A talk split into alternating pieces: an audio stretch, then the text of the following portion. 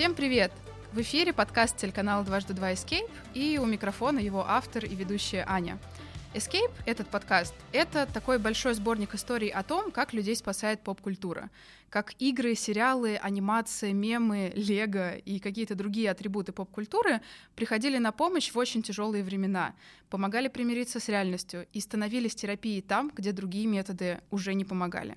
Пару выпусков назад в рамках этого же подкаста, в рамках Эскейпа, мы говорили с э, диджеем и ведущей разных YouTube-шоу Кариной Истоминой о том, как Южный парк помогает справляться с тревожностью и ну, адом реального мира. Так сложилось, что практически одновременно с выпуском нашего эпизода Карина в соавторстве с Наташей запустили шоу «Справиться проще». Тоже шоу про ментальные расстройства, про ментальное здоровье. И, во-первых, я очень вам всем его рекомендую посмотреть, потому что на поле ментального здоровья нет конкурентов и все твои друзья. Так что да, правда, максимально рекомендую. Ссылку оставлю в описании, конечно же. А во-вторых, так получилось, что сегодня мы собрали комбо. И сегодняшний эпизод я буду записывать с Наташей, с Наташей Каденцевой, как раз с автором и ведущей шоу «Справиться проще». История Наташи про культовый сериал «Shameless», он же «Бесстыжие». И на всякий случай уточню, что мы про американскую версию, а не сериал, снятый телеканалом НТВ. И поговорим про то, как этот сериал упрощает жизнь с диагнозом биполярное расстройство. Наташа, привет. Привет, Аня. Спасибо, что позвала меня. Спасибо, что я напросилась, и ты согласилась меня позвать. Это моя любимая форма работы, когда люди приходят и говорят, у меня есть история, послушай меня. Тем более, что, опять же, про Shameless, я думаю, правда, давно было пора что-то записать. Расскажи чуть-чуть про себя. Кто ты, помимо соведущей, соавтора шоу «Справиться проще»? Ой, у меня история просто в духе биполярного расстройства, просто по классике, потому что что я только не делала в своей жизни. Ну, наверное, самый такой большой путь моей карьеры — это был консалтинг и финансы. Я работала в стартапе потом. Все это было как-то связано, да, с тем, что чтобы помогать компаниям становиться богаче, а я от бабки, этого... Бабки, Да, я от этого не становилась богаче. Я, правда, что только не пробовала. И в моем бэкграунде миллион всяких разных курсов, знаешь, от рисования до диджеинга и дизайн и, в общем, чего только не было. Но как-то я поняла, наверное, что сейчас я хочу свою деятельность связывать вот с ментальным просвещением и каким-то какой-то помощью людям с ментальными расстройствами все таки потому что это больше всего отзывается. Но вот честно, я про это задумывалась э, делать это еще года четыре назад, и в итоге делаю только сейчас. Ну, какие-то хорошие идеи всегда зреют. Был один выпуск в Escape про тоже биполярное расстройство, и там был э, герой, микроблогер Анатолий Капустин, который Анатолий Ноготочки, и он тоже рассказывал, что это очень хороший э, как бы маркер идеи. Если она выдерживает время, и через какое-то время она тебе все еще отзывается, значит, точно надо делать. И вот у него как бы э, в пиках э, мании... Маниакальных, да, периодах. Да, в маниакальных mm-hmm. пиках какие-то странные идеи приходят, и тебе кажется, все точно надо делать, а потом оказывается, что проходит время, и уже не актуально. Так что, возможно, то, что она у тебя столько лет зрела, это и к лучшему. Слушай, это абсолютно true story, потому что гениальные идеи, они, знаешь, а, преследуют, они пост... у меня их было, ну, очень много, и каждый раз это обязательно сопровождалось какой-то импульсивной покупкой какого-то, допустим, оборудования. Которое что очень нужно. Очень нужно, и у меня эта идея пришла пять минут назад, сейчас я уже заказываю там просто миллион всего, и вот в момент, когда мне этот заказ пришел, я уже не хочу эту идею реализовывать. Да. Вот, да, это вот, пожалуйста, тебе гипоманиакальное маниакальное состояние, но вот эта идея, она действительно, да, варилась, варилась, варилась, и очень круто, что так получилось, что когда я поняла, все, я готова это делать, вот он пришел момент, и мы с Кариной связались, и оказалось, что она тоже готова это делать. И, и звезды сложились. Да, это такое ощущение, что все, когда ты наконец-то готов делать, вот Вселенная тебе подсовывает людей. То есть ты сейчас больше, ну, твой главный сейчас интерес — это психология, психотерапия и понимание, как, как работает мозг, грубо говоря. Ну, я еще сейчас учусь в магистратуре в вышке на социальной психологии, тоже долго выбирала направление, и в вышке есть магистратуры именно вот по терапии, по психоанализу, почему-то еще, но я четко понимаю, что я не хочу заниматься терапией как вот э, психотерапевт, а, вообще это не мое, я не представляю. Я сама уходила со своих сессий, когда я была клиентом, думая, господи, как я устала, и как я сама от себя устала, mm-hmm. и выслушивать свое нытье. Я просто не представляю, как люди занимаются этим профи- профессионально изо дня в день. И да, поэтому я сейчас больше как-то слежу... Мне интересны психологические процессы в обществе, да, там как мысли или аттитюда влияют на поведение, вот что-то такое. Круто, что у нас наконец-то человек, который по ту сторону ментального здоровья, человек с почти уже, почти ты же был уже вот на грани получения, да? Я да, я предзащитилась вот на прошлой неделе. Ура! Человек почти с дипломом э, психолога. Да. Расскажи про твои отношения с поп-культурой. Я люблю драмеди больше всего, потому что, наверное, такую самую прям драму-драму иногда тяжеловато бывает смотреть, даже мне, хотя я люблю всякий жестяк, но когда это как-то разбавлено юмором, особенно абсурдистским, какими-то мета-шутками и, и черным юмором, я вот это просто обожаю, и вот я клиент вот, вот таких вот продуктов, наверное. И больше всего я люблю сериалы, и недавно вот э, стала смотреть мультсериалы. Хотя мой уровень просмотров мультсериалов, на самом деле, ну, ты знаешь, я очень люблю Боджека. Да. Вот. Э, и мой уровень просмотра это был, знаешь, Вуди Вудпекер в третьем классе, и потом сразу Боджек. Знаешь, мимо меня прошел South Park. Я не смотрела Симпсонов, я не смотрела Футураму, я не смотрела даже вот Арнольда. Mm-hmm. То есть э, все э, очень часто референсы я слышу в разговорах в реальной жизни, и мне это ни о чем не говорит. И я пыталась недавно начать смотреть South Park, и у меня не получается потому что, ну, мне кажется, что Боджек — это самое лучшее вообще, что существует в анимации, это очень высокий уровень, и получается, что у меня эффект высокой базы, после него мне все кажется слабее, ну и мне тяжеловато. А если бы я сейчас такая вся из себя попросила тебя составить, например, топ-5, вот топ-5 от любителя Боджека, и сериалы, и анимации, вообще все что угодно. Что бы ты назвала? Ой, это очень легко на самом деле, потому что Боджик я нашла с э, Reddit, угу. потому что я досмотрела Шеймлес первый раз, у меня была ужасная ломка до следующего сезона. Первый раз. Это важно. Да, важно уточнение. Запомните. Вот, и я искала что-то похожее на Шеймлес, потому что до следующего сезона там было еще несколько месяцев. И был форум на Reddit, в который в том числе я посоветовала Боджика, и там был Skins, а, британский сериал, mm-hmm. по-моему, Молокосос. Да, да, да, вот по-русски. Вот там еще был сериал You're the Worst, тоже по-русски. Он как-то дурацко переведен, если я сейчас не ошибаюсь. Ты воплощение порока. Он переведен. Даже не слышала. Это тоже он тоже, знаешь, такой драмеди, про него мало кто знает, но те, кто знают, очень его любят. И он тоже такой э, так сказать, нишево-культовый. Угу. А, ну я еще очень люблю клинику. То есть это, конечно, не ну, не такое драмеди-драмеди, да. Но все равно там столько жизни. Да, и мне вот допустим, я сейчас больше не могу смотреть друзей, я не могу смотреть, как я встретила вашу маму. Для меня это осталось вот где-то в районе моих там 20 лет, а сейчас мне уже 29, но мне просто не заходит больше такой юмор, мне не заходят эти темы, мне кажется, они устарели. А клиника а, все равно остается каким-то универсальным смыслом. Да, на самом деле, э, я все думаю про то, чтобы сделать когда-нибудь эпизод эскейпа про свои истории, и понимаю, что там большая часть была бы про то, как э, в какой-то момент мне было очень тяжело в целом в обществе. Это были еще причем такие очень сильно школьные времена, типа 7-8 класс, я вообще не понимала, как работают люди. То есть я с кем-то общалась, а они не понимали, про что я говорила, и как это нужно, как, как вообще нужно вести беседы.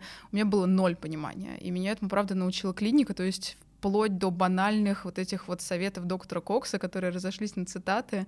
Я, правда, это слушала, я это применяла в жизни на практике, и и я теперь там, где я есть, как будто бы умею общаться с людьми, как будто бы люди даже понимают, про что я говорю. Так что «Клиника» — это, правда, великий сериал, который, я думаю, взрастил вообще ни одного человека точно, ни, один, ни одну тысячу людей даже. Абсолютно. Но и я, к сожалению, его посмотрела уже в 23 года. Опять же, я говорю, я не знаю, что я делала, пока все смотрели клинику Южный парк на MTV. Но я посмотрела в 23, я понимаю, что если бы я смотрела ее в 13, я бы, возможно, пошла в медицинский. Такой прям очень большой шанс. Да, были такие порывы, я думаю, у людей. Слушай, ну давай тогда перейдем к тяжелой части этой истории, к твоему диагнозу. Расскажи, как вообще биполярное расстройство появилось в твоей жизни? Это тоже сложная история, потому что началось на радар психиатрии я попала с депрессией уже, причем в очень-в очень тяжелом эпизоде, потому что то, как она это развивалась, проходило совершенно для меня незаметно, а у меня потом случилось какое-то пике колоссальная. Резкая. Да, то есть еще вчера я функционировала и могла там с кем-то общаться, сегодня я уже лежу, и, и у меня ничего не происходит. То есть я, я не знаю, что я, кто я, зачем. Вот очень много вопросов, ответов э, нет, и нет сил никаких их искать. Что было самое, ну, до, до какого самого вот дна ты доходила в этом состоянии? Мне кажется, самое дно было в том, что я очень хотела заснуть и не проснуться. Я, правда, очень хотела умереть и пойти э, броситься под грузовик, но у меня не было сил на это.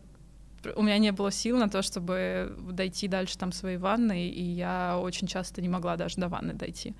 То есть я зубы не чистила, я помню, две недели у меня не было сил, я, я не ела, ну и откуда силам взяться, да, я не сплю, не ем, и, и у меня действительно, у меня была бессонница совершеннейшая, то есть спать как будто хочется, но ты не можешь. Это отличие, кстати говоря, от гипомании, когда ты тоже не спишь, но и не хочешь спать. Гипомания — это составляющая биполярной депрессии, да? Да, биполярное расстройство, оно выглядит э, как синусоида, ну, не совсем как синусоида, потому что предполагает, да, что всегда после подъема идет спад, а после спада идет подъем. Не совсем так это работает в реальной жизни. Mm, да? Да, то есть Я между... думала, это все супер циклично. Нет, это может быть, э, допустим, подъем, потом нормальный период, потом опять подъем, или это может быть депрессия, э, нормальный период депрессия, депрессия, депрессия несколько раз, а потом случится один подъем раз в пять лет. То есть это очень индивидуально совершенно. И как раз-таки очень часто получается, что человек приходит к психиатру в депрессии, а потом в подъеме он соскакивает с психиатрии, потому что ну что, все хорошо да, стало. Да, да, Мне это больше не нужно, я все понял. Да, у меня все хорошо. Но это вот у меня ровно так было, потому что меня не могли долго поставить биполярное расстройство. И я просто скочила из таблеток, из психотерапии, у меня все замечательно, и я ушла. И получается, диагноз оставался просто депрессия. Ну что вот у меня был большой депрессивный эпизод, потом еще один рекуррентное депрессивное расстройство в итоге. Ты из этого выбрался, сейчас все хорошо. Да, да. А, Хотя биполярное расстройство, оно где-то вот гуляло рядом. Mm-hmm. У меня мой первый психиатр, психотерапевт, а, его подозревал, но не докрутил, но предполагал. Поэтому я, в общем-то, уже тогда стала как-то ресечить биполярное расстройство. И вот э, как раз я смотрела Шеймес в тот период, но тогда у меня случилась полнейшая вообще диссоциация себя от персонажа с биполярным расстройством, потому что я, я смотрю и думаю, я так себя не веду ну, совершенно это не похоже на меня. Да, у меня была депрессия, депрессию вот там я вижу. А вот таких а маний у меня не период нет. Нет, не вообще, твоё. вообще не мое. Я что там вижу Иисуса, нет, не вижу.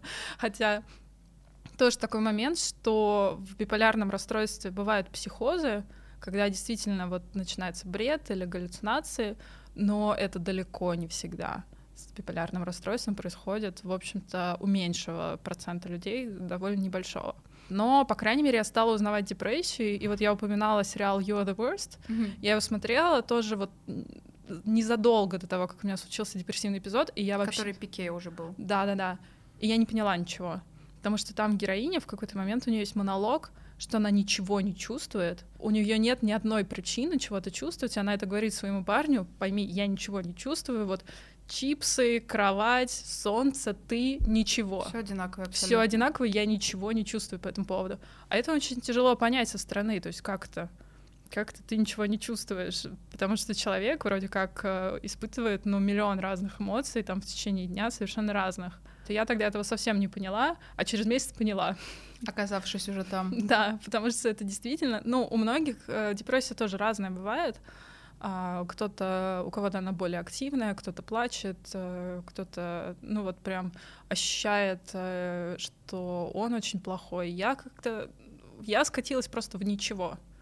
Как раз-таки наоборот. То как... есть вот ноль ни в плюс, ни в минус, ничего, все серое и никакущее, как, да, как вот каша, типа. Просто жизни не было, ага. меня не было, ничего не было. Ты долго в этом состоянии вообще находилась?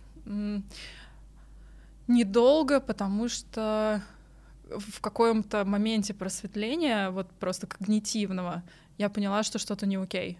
Uh-huh. И я просто по совершенным случайности, вот в тот момент я почему-то открыла книжку, которая называется «Российских журналистов». Книга называется «Психические расстройства в большом городе». Да, очень популярная, очень, кстати, классная тоже. Да, очень классная книжка, и первая глава там про депрессию, и я просто вот ее начала листать, и я вижу симптомы, и у меня они все просто все. И я тогда, меня хватило на то, чтобы открыть сайт, э, просто на Google картах увидеть ближайшую ко мне клинику, туда записаться. Прямо сейчас было окно, потому что я понимала, что вот у меня этот подъем, он может да. закончиться в любой момент. Пока есть движок, надо им пользоваться. Да-да-да, через пять минут я уже была в клинике. И ушла оттуда с рецептом на антидепрессанты. И как раз-таки, когда я стала пить антидепрессанты, они стали немножко меня вытаскивать. Вот именно из этого полного ничего я начала плакать потому что я начала что-то чувствовать, и я начала уже вот чувствовать вот это всю, весь ужас. Mm-hmm. И это очень такой тяжелый на самом деле период вот этих первых недель антидепрессантов, потому что у человека появляются силы, появляются вот эти мысли, и очень возрастает риск суицида. А, потому что силы не, не, не туда могут направиться. Да, абсолютно. Ну, то есть у тебя все еще вот это вот ужасное состояние, настроение мысли, но у тебя появились силы. То есть э, можно как раз вот пойти шагнуть под грузовик. Поэтому нужно одновременно, получается, и в психотерапию идти, и как-то разбираться с головой, или как лучше? У тебя в этом состоянии все равно нет сил, ты не можешь заниматься психотерапией, у тебя мозг э, не работает вот э, в нужной струе, потому что психотерапия, ну, это действительно тяжелая работа. Это нужно быть в состоянии, в ресурсе, воспринимать то, что тебе говорит психотерапевт, как-то перестраивать свое мышление. В тяжелом состоянии это невозможно сделать. Мне просто повезло, что я уехала к маме, и она была рядом со мной 24 на 7, она мне там носила какую-то еду, там целый поднос, знаешь, с э, всем, что я люблю, чтобы mm-hmm. я хоть что-либо выбрала и поела. Я там, знаешь, могла, не знаю, вот она мне приносит много всего, я там виноградинку поем.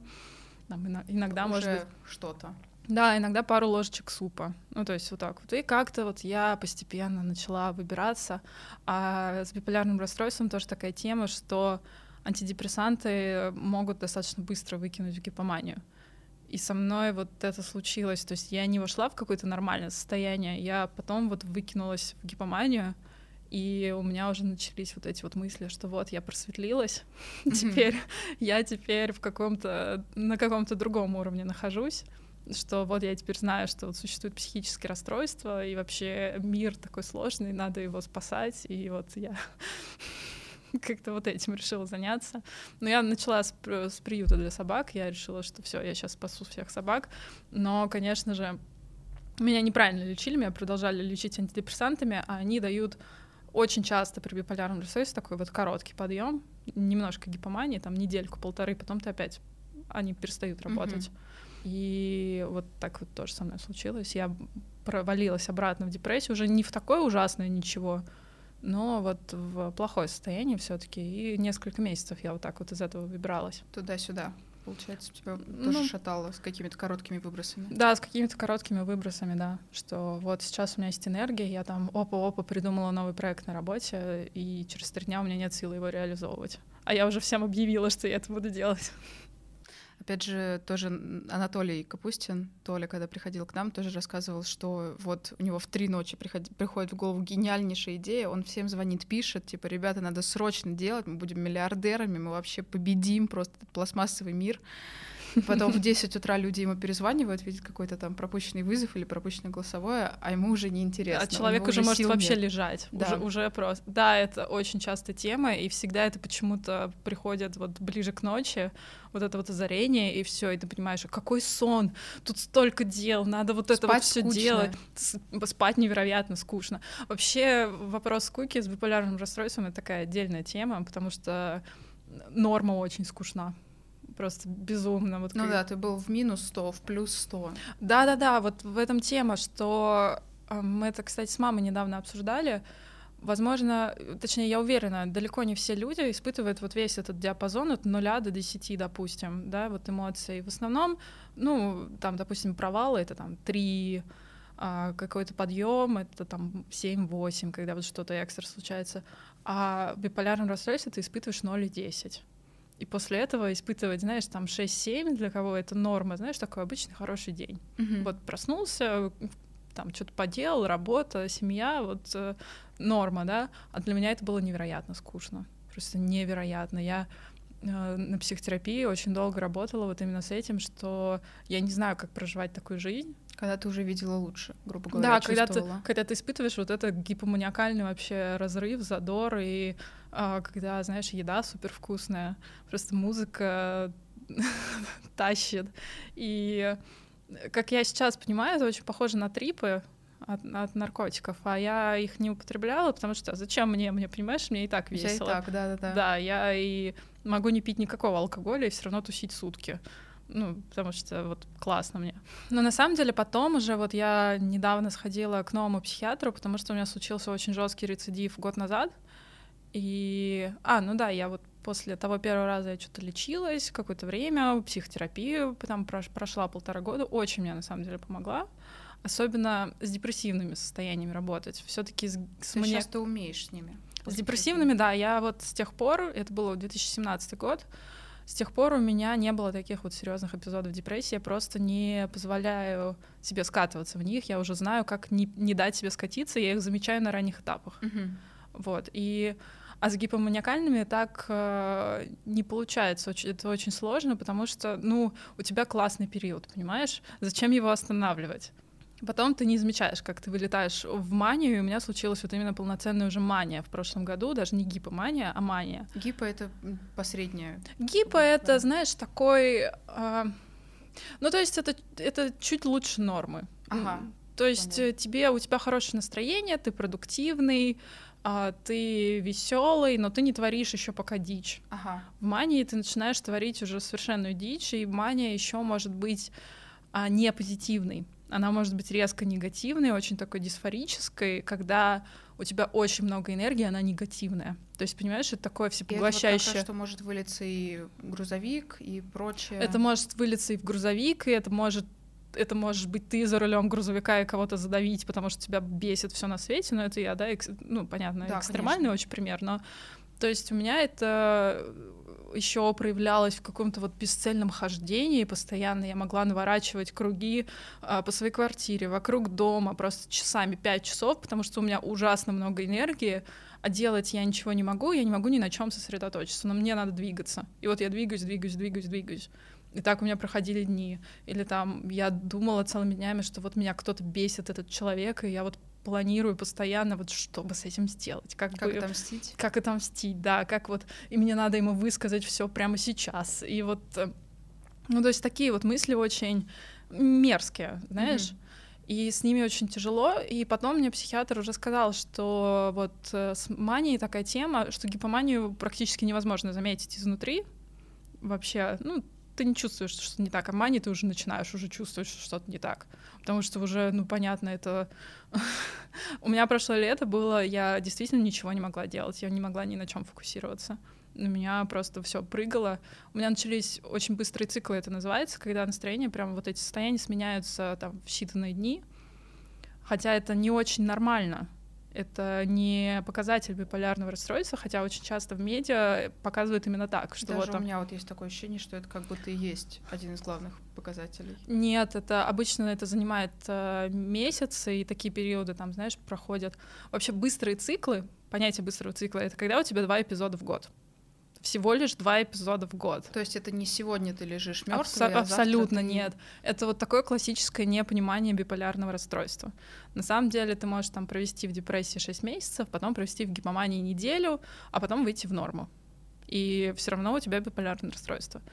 А быстрые циклы — это часто очень как осложнение от неправильного лечения — или там просто какая-то реакция на дичайший стресс. А в прошлом году, понятно, у всех был стресс, да, там карантин, да. карантин, то все. Я еще с парнем рассталась, и, в общем, у меня такое было. Кстати говоря, отчасти я одной... У нас было много причин, чтобы расстаться с парнем, но одна из них была в том, что он мне начал говорить, что я себя странно веду, что я не окей, что я не в порядке. Ой, да, а я как раз вот входила в эту гипоманию, и у меня было все классно, у меня много идей, понимаешь, у меня нет времени на него, потому что у меня надо, мне надо идеи реализовывать.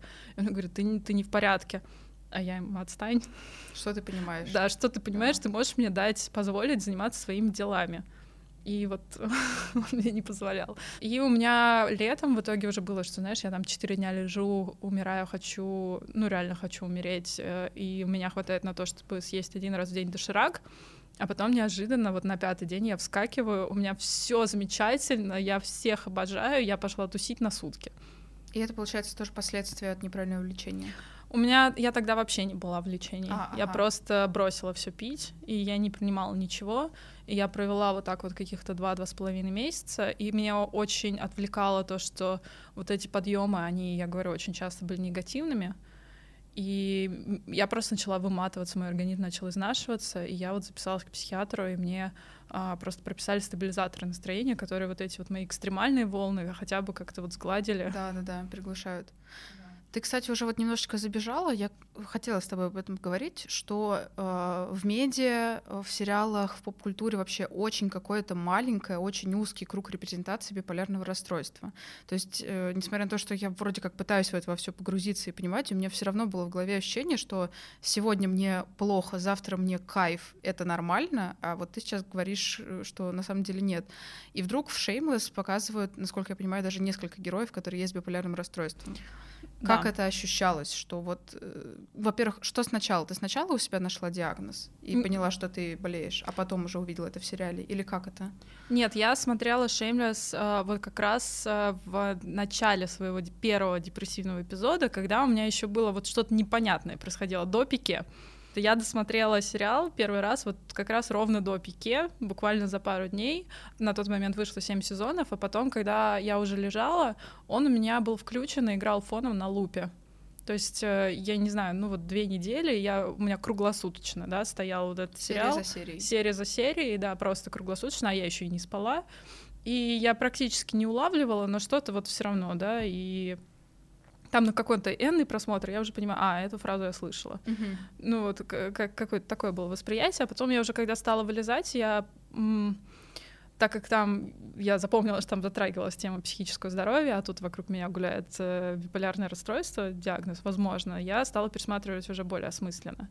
И до того был сериал вот «Homeland. Родина». Да, Там тоже это Там есть? биполярное расстройство, да, у Кэрри Мэдисон, главной героини, но тоже это все было как-то очень далеко от меня.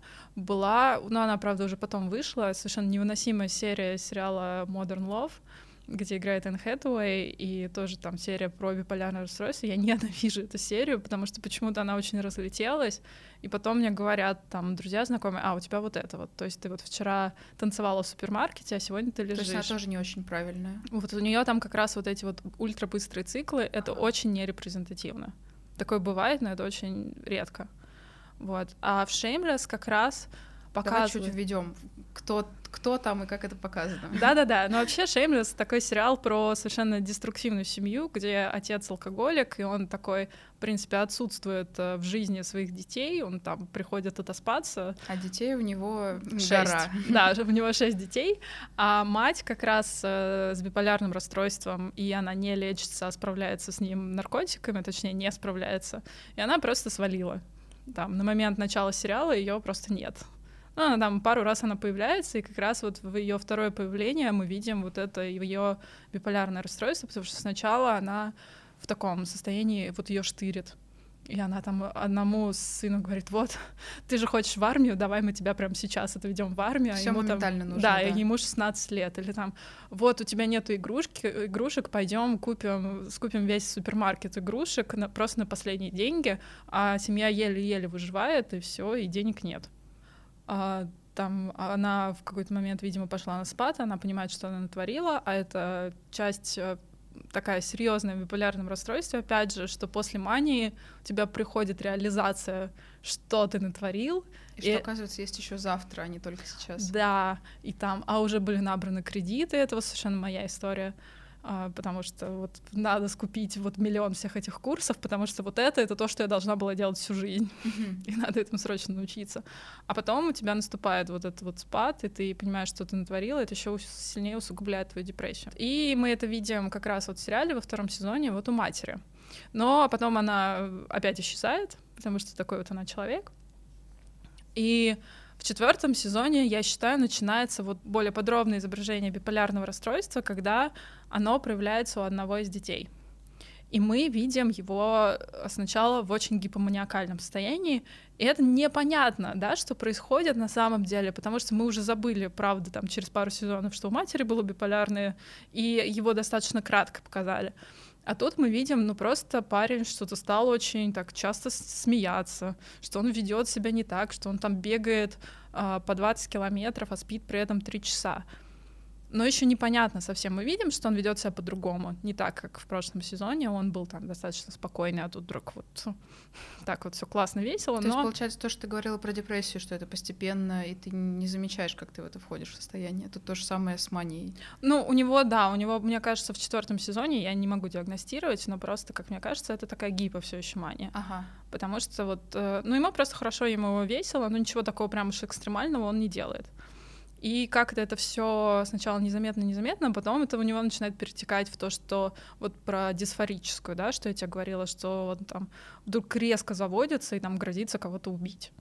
А Шеймлес — это такой сериал, да? Там... Да, там не без приколов, скажем так. Ну, он очень гротескный местами и там лезет в драку, а у него еще, кстати говоря, сериал э, во многом фокусируется на гомосексуальных отношениях между ним и вот э, другим героем, и это совершенно великий портрет вообще истории любви такой, и сериал начинался в 2011 году, тогда еще достаточно мало было репрезентации ЛГБТ в медиа, и это был, да, одним из первых таких портретов, и сейчас это просто совершенно культовая история любви, потому что очень многие на Ютубе смотрят просто вот клипы их. Нарезки, Нарезки, да. да и не смотрят Шеймлес, а просто вот смотрят на них. А его парень тогда еще был скрытый гей, и вот у вот этого героя с биполярным расстройством просто появляется эта навязчивая идея, что ему нужно сделать камин -аут. И он просто постоянно об этом думает, постоянно об этом говорит. Это все еще условная гипомания. Это уже переходит в какую-то манию, и я много читала о том, что у мании часто мания выбирает себе объект. И этот объект может быть, да, там как вот какой-то проект, там, может быть, э, не знаю, спорт. То есть, грубо говоря, вся твоя энергия, которая в тебя есть, она да. направлена точечно во что-то одно. Вот, да, да, да. А может быть, какой-то человек. Это вот как у меня было в прошлом году, что вот у меня был человек, и мне срочно нужно с ним поговорить, срочно все обсудить. Он так меня бесит. Вот, вот все было, все мысли, там 90% были об этом человеке, который на самом деле мне настолько далек вообще в обычной жизни, да, там у нас ну, ну практически нет с ним отношений, mm-hmm. а тут меня заело.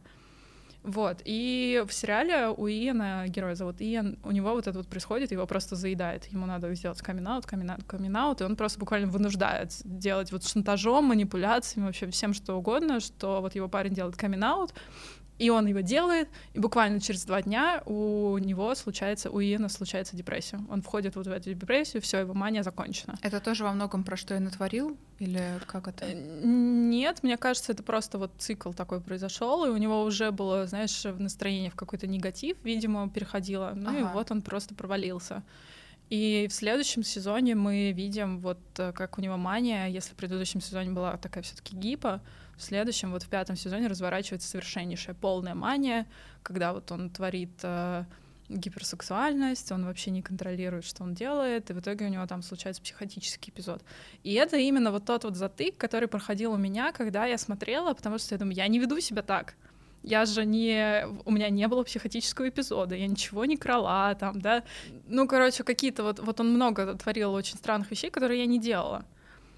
Но на самом деле я просто не осознавала, что я их делала. Очень много из того, что он делал, я делала.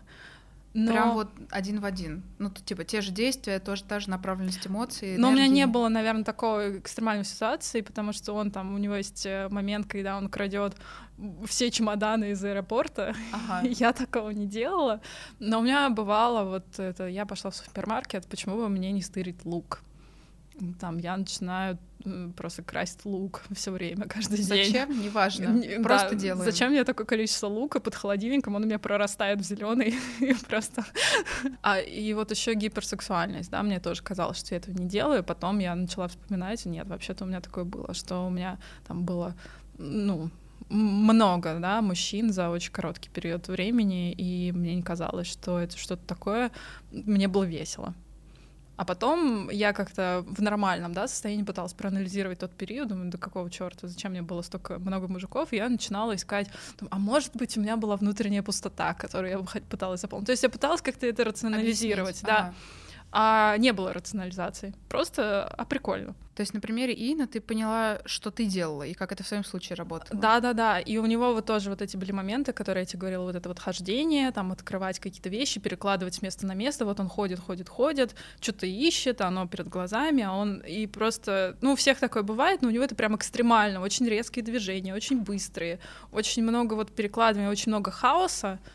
Я за собой этого не замечала. И только вот сейчас, когда я стала осознаннее вот подходить, да, к себе и вспоминать, что у меня было раньше, я поняла, что, ну да, я это делала. И на самом деле я это делала еще с детства. То есть потом мне вот мой последний психиатр, он очень хорошо собрал у меня анамнез, он много спрашивал про детство, про подростковый возраст, и я очень много ситуаций вспомнила, что я могла еще там в школе просто хохотать час, не переставая, вообще не переставая. То есть у меня случалось просто, я там на контрольной по математике, на второй половине контрольной просто все решив, начинала хохотать. И все это продолжалось на большую перемену, еще на следующий урок, а у меня не было объекта какого-то хохота. Мгм. Просто вот мне стало смешно. И я всем говорю, там всех трясу вокруг, ну, типа, посмейтесь со мной, ну, мне очень смешно. Они просто вот, ну, не понимают, да, там. То есть это все равно так или иначе, ну, как-то это на химическом уровне начинается с самого начала. Да, это, ну, причем биполярное расстройство может случиться в любом возрасте, насколько я понимаю. Вот Есть вот. предрасположенность к этому какая-то? Это, знаешь, наша любимая биопсихосоциальная модель, про которую у нас на каждом выпуске справиться проще, говорят все эксперты, что это всегда сочетание факторов. Это может быть предрасположенность, но она может никогда не сработать, если у тебя там не было никаких внешних э, стресс-факторов. Поняла. Вот, у меня они были, потому что у меня было такое детство, ну, достаточно стрессовое, конечно, не такое адское, как часто у тебя в выпусках рассказывают, но были моменты, да, там, которые способствовали каким-то моим экстремальным настроениям. То есть ну, просто накопилась куча каких-то странных моментов, э, куча каких-то триггеров, факторов, и они вот все сложились, и привет, биполярное расстройство. Да, причем, ну вот, э, да, в достаточно раннем уже возрасте, буквально там с 10 уже лет, и там в 15-16 уже было понятно, что какие-то реакции у меня совершенно экстремальные, что если меня бесит, то меня бесит так, что у меня гнев, трясет. у меня гнев, который я не могу контролировать, просто меня вот зашкаливает этот гнев. И потом, когда я прихожу в себя, я не понимаю, что это было, что меня так сорвало, почему. А, И опять же, я долго это списывала на какие-то личные характеристики, пока не поняла, что у меня эти ситуации могут возникнуть с кем угодно, на улице. То есть это не, не какой-то человек, который меня задел лично, но у меня вот возникает вот этот невероятный гнев, и в целом я в таком ажитированном очень состоянии, что меня вот трясет. И да, и, но просто понимаешь, когда ты в этом живешь, и когда нету никакого образования, психообразования, которого у нас не было, да, вот э, в нашем Да, подростковом да. возрасте совершенно, и сейчас оно только-только начинается, тогда мне казалось, что, ну, я вот так себя чувствую, наверное, все так себя иногда чувствуют. Или, ну, я такая. Ну, или да, я такая. Потом у меня был такой, как сказать, сам на себя навешенный лейбл дряной характер. Мгм. Вот, и я просто думала, ну вот у меня дряной характер. Так, так будет всегда, ну а что я могу с этим сделать? Я могу попытаться над этим работать. И вот я вроде как работала на терапии потом с этим, а Сейчас... сейчас... именно с точки зрения пе- перестроить характер, изменить. Да, с точки зрения перестроить характер, а потом уже вот когда мне четко сказали, нет, Наташа, это биполярное расстройство первого типа, там тебе нужно на таблетках сидеть. Там это тебя не застрахует, но, по крайней мере, может помочь. В- Там, возможно, эти перепады, они сгладятся, и там, может быть, когда-нибудь их не будет, и ты выйдешь в стойкую ремиссию. Да, давай тогда вернемся к Shameless. А, Как тебе кажется в целом, с уважением ли ребята, которые создавали этот сериал, которые прописывали образ Иена, образ матери, вот эти вот линии про биполярное расстройство, с уважением ли они отнеслись к диагнозу? Мне кажется, это великий, правда, портрет, честно, потому что там такое, такая внимательность к деталям, которую я все еще не вижу нигде в медиа, да, там герой с биполярным расстройством где-то появляется, но я не вижу такой проработки, потому что это вот... На уровне стереотипов, получается, да? Ну, не, не всегда, там становится все-таки чуть получше, а, но все-таки в Shameless еще плюс, да, этого сериала, он, он идет так долго, много-много сезонов, и за эти много сезонов можно показать, ну, вот очень много сторон биполярного расстройства, и посмотрев этот сериал, вот, мне кажется, можно получить совершенно полную картину, как это выглядит, как это бывает, все стороны. И вот как я говорила, да, от перекладывания вещей, почему человек э, соскакивает с таблеток, как, э, какой у него процесс происходит. И это, кстати говоря, очень важная часть пятого сезона, как Ин не принимает свой диагноз, потому что ему э, не кажется, что с ним что-то не так, а потому что ты изнутри этого находишься, и мне это очень отзывается. Очень тяжело понять, что вот с тобой что-то не так на химическом уровне, потому что, ну, ты же хорошо себя чувствуешь. Там, почему я должен это останавливать, когда мне хорошо, я скучаю по этим состояниям. Я, когда меня сажают на таблетки, я ничего не чувствую. Да, вот то, что я говорила про скуку. И там он это очень много раз проговаривает. И вот момент, когда его впервые сажают на таблетки, он начинает очень много спать, и ощущение, что он вообще ничего не делает, это тоже у меня было. Ты очень долго привыкаешь к таблеткам, ты все время спишь, а когда ты спишь 15 часов в сутки, мне кажется, это а, как будто тебя больше роняет в депрессию, потому что, ну а из чего твоя жизнь состоит? Из того, что ты 15 спишь, часов спишь. Да. И, и еще меня очень так э, задела тема отношений, окру, отношений окружающих. Shameless. Shameless, как да. показано. Да, ага. когда тебе вот просто вот говорят, ну там, принимай таблетки, ты ведешь себя ненормально, и ты там не можешь сам, за собой, сам позаботиться о себе. И как его парень входит в такой экстра режим заботы, а, а это отторгает, потому что, ну, я сам свой человек, я могу заботиться, а его парню кажется, что нет. И вот он начинает его как-то микроменеджить, а и Ин... у тебя тоже такой был, да? Да, да, да, у меня вот это вот было. Мне просто я меня и сейчас, если честно, очень раздражает, когда у меня начинают спрашивать, ты таблетки выпила? Очень раздражает. И я понимаю, что это правильный вопрос, и я понимаю своих родственников, друзей, которые его задают. Но иногда его задают уже, когда, ну там, я просто работаю чуть больше обычного, а меня уже спрашивают, ты таблетки пьешь? И... То есть как будто все твое поведение вообще списывают Абсолютно все твое поведение списывают на диагноз. Все. И вот иногда я помню, что мой тогдашний парень, когда вот у меня это только началось, я попросила его повспоминать какие-то моменты, и он начал вспоминать вообще все и говорил э, это говорил слово неадекват. Вот это был неадекват, это был неадекват, неадекват. И я ему говорю, слушай, ты я понимаю, что ты делаешь, но ты не можешь списывать все, что тебе не нравится во мне, на мой диагноз. Иногда какие-то мои настроения, они действительно вызваны какими-то объективными штуками в наших отношениях. И События давай, есть какие-то, да, да, опять же. Давай работать над этим, а не списывать вот это все на неадекват. Вот, но, к сожалению, он вот продолжал это делать.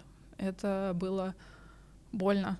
И это был, мне кажется, тоже такой пример не до изучения проблемы. Можно выйти в, в эту экстра заботу, а можно просто вот вообще как-то там назвать человека сумасшедшим и забить.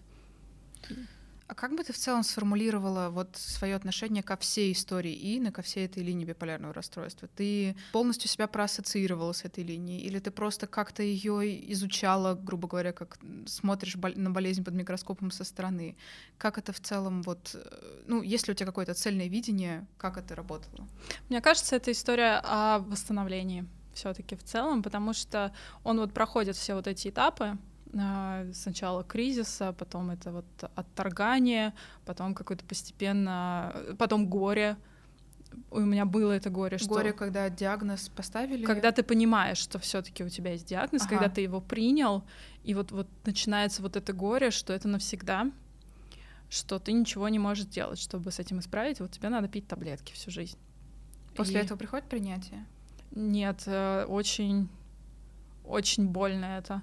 Там, кстати, есть такой момент, когда он, он уже пришел за таблетками, уже сам по собственной воле, и он спрашивает у врача, а как долго вообще их пить? И врач отвечает сначала так, ну, иногда наука показывает, что с каким-то временем а, необходимость в таком жестком лечении отпадает. Он спрашивает, сколько? И она ему отвечает 30-40 лет. И это просто как обухом бьет очень сильно. И у меня мороз по коже был 30-40 лет. Но... Ты на себя это перенесла, естественно. Да, абсолютно. И это очень тяжело. Но потом, а, когда ты вот выходишь на таблетки, начинаешь как-то стабилизировать жизнь, понимаешь, что да, ты можешь вести обычную жизнь. Просто нужно быть э, повнимательнее. повнимательнее и изучить вообще максимально все, что ты можешь изучить, просто чтобы уже знать а, свои триггеры. И предпоследнем сезоне, мне кажется, у Иена был такой вот э, последний момент вот именно в течение сериала вот какого-то свой, своей боли из-за этого диагноза, когда он спрашивает у своего парня, а почему ты вообще можешь быть, хочешь быть со мной? Я, у меня биполярное расстройство, я не знаю, что будет завтра, я не могу ничего гарантировать. Я сам не понимаю иногда, кто я, как ты можешь меня любить. И меня это тоже очень сильно отозвалось, потому что Я представляю, это, мне кажется, любой человек, которому чуть-чуть хотя бы какой-то диагноз поставили, он не то, чтобы его можно раз и навсегда вылечить, наверное, ты всегда чувствуешь себя немного бракованным. Абс- вот, да, это очень хорошее слово, ты чувствуешь себя бракованным. И на подсознании у меня это чувство собственной бракованности было всегда, даже до того, как мне поставили диагноз, ну, потому что я понимала, что... Вот, помнишь, дурной характер. Да. И вот это чувство, что я ничего не могу с этим сделать, вот с какими-то вот этими своими экстремальными состояниями, приступами гнева, и у меня всегда это была мысль, это невозможно терпеть. Кто это будет терпеть? Кто вот останется со мной надолго? И вот когда он это сказал, меня просто меня прям уронило, а ему его парень отвечает э, вырасти, повзрослей там, и перестань вот говорить вот это вот все про себя, что ты там недостоин любви. И... Это очень хорошая история. Да, и он очень говорит, проработай вот, вот эти вот свои мысли, и потом мы с тобой поговорим. Я, мой вот бывший молодой человек, как раз, мы хорошо общаемся с ним сейчас, а, вот который проявлял вот эту экстра заботу. А, я с ним, он тоже смотрит сериал, и мы с ним обсуждали эту сцену, я говорю, вот, мне очень это звалось, а он такой, а я думаю совершенно как вот его парень что я там тебя любила, я там все еще тебя люблю, и я всегда буду рядом с тобой, когда я тебе нужен. И перестань вот думать вот такую чушь. Что всегда найдется человек, который... Пошла слеза. Я сама чуть не плачу. Что найдется человек, который, ну, просто сможет, сможет это сделать. И мне очень нравится, что в какой-то одной из последних серий там тоже вот у него друзья спрашивают, а ты принял таблетки, потому что у них там была свадьба, это очень стресс-фактор большой, потому что стресс-фактор может быть как положительные события жизни, да, там так и отрицательные. Никогда не знаешь, что тебя сорвет. И он им спокойно отвечает, да, принял. А у него друг за другом спрашивают, принял таблетки? Да, принял. Просто в течение пяти минут. И это тоже вот для меня уже какой-то все комфорт. Он уже не бесится от того, что у него э, это спрашивают они уже тоже очень хорошо знают, что его может стригерить. И он знает, что его может стригерить, потому что он тоже знает, это стрессовое событие, надо принять таблетку первым делом. Да. да. И для меня это вот был какой-то, ну, очень положительный опыт, когда я это смотрела. Ну, Уже именно как вот финал, как завершение этой истории, его пути. Да, да, да, что вот я это очень классно было проследить за его вот этим путем и увидеть, что ну наступило совершеннейшее принятие и принятие его самого вот себя таким, каким он есть, и принятие окружающих, и его принятие, как окружающие реагируют. Очень классно это было. Это тебе помогло себя принять?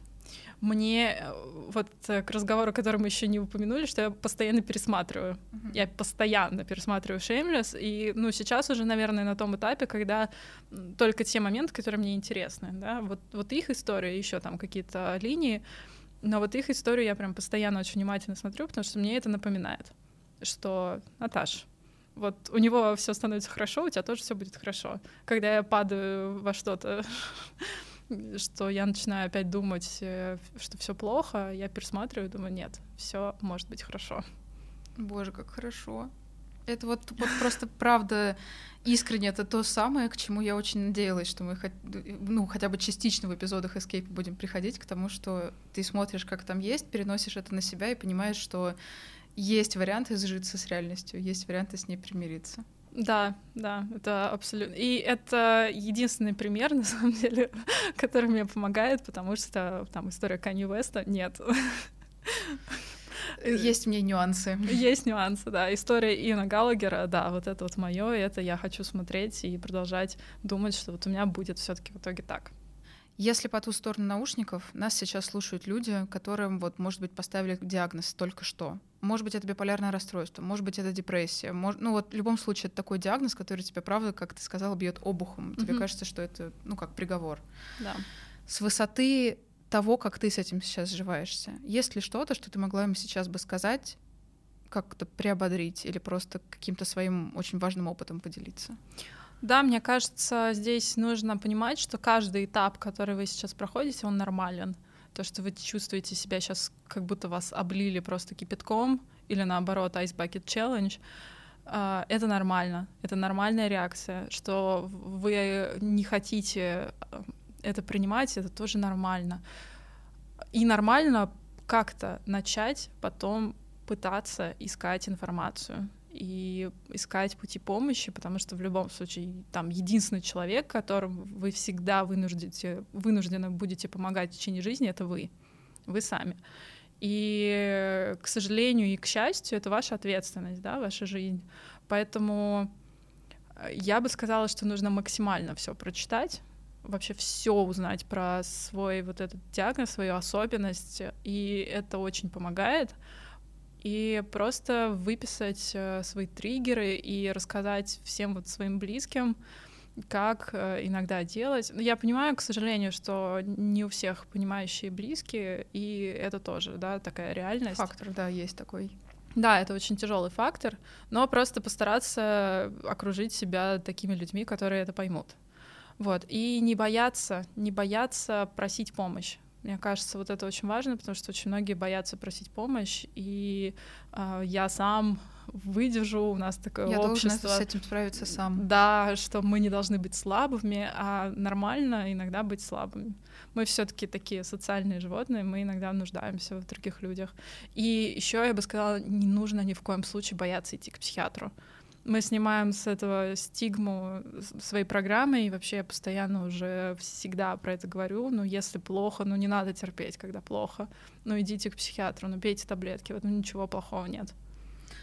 Я тут, наверное, еще только чуть-чуть к слову про то, что не нужно всегда быть сильным. А, я, я тоже просто в этом была состоянии, что я совсем должна справиться сама, я все, я, я должна, я сама, я сильная.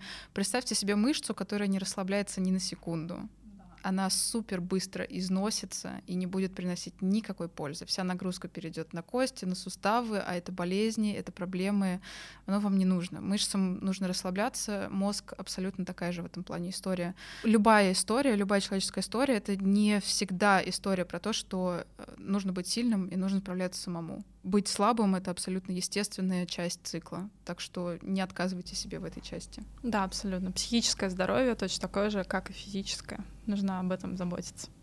Наташа, спасибо тебе огромное за твою историю. Правда, я очень искренне сейчас тебе благодарна за то, как ты красиво подвела к выводу про то, что тебе это действительно помогает справляться. Это очень вдохновляющая история, и я не совру, у меня сейчас, правда, мурашки, и в какой-то момент у меня немножечко пошла слеза. Это очень, я не знаю, она просто согревающая история. Блин, очень классно, я очень рада, и я буду рада, если больше людей будут смотреть Shameless. Shameless, смотреть Shameless, смотреть справиться проще и да. слушать Escape. Абсолютно, да, трио, которое вас, э, вам спасет вам жизнь. Хорошее очень место, чтобы, в общем-то, здесь и завершаться. По классике напомню, что мы очень любим, когда вы рассказываете э, друзьям, знакомым и всем, кому может быть интересно про наш подкаст. Это очень помогает его продвигать. И главное, это очень помогает продвигать идею про то, что поп-культура — это помощь и терапия, а не просто поржать и не просто какое-то развлечение. Спасибо вам большое, что вы с нами. А, пишите отзывы, ставьте оценки. Если у вас есть какие-то истории про то, как помогает поп-культура, мы будем им супер рады присылайте их на почту, которая указана в описании. Может быть, однажды вы станете героем, с которым мы будем сидеть и разговаривать про то, как спасла вас поп-культура. Спасибо вам, что вы с нами. С вами был дважды два, Наташа и Аня. Цените свой эскейп. Всем пока. Всем пока.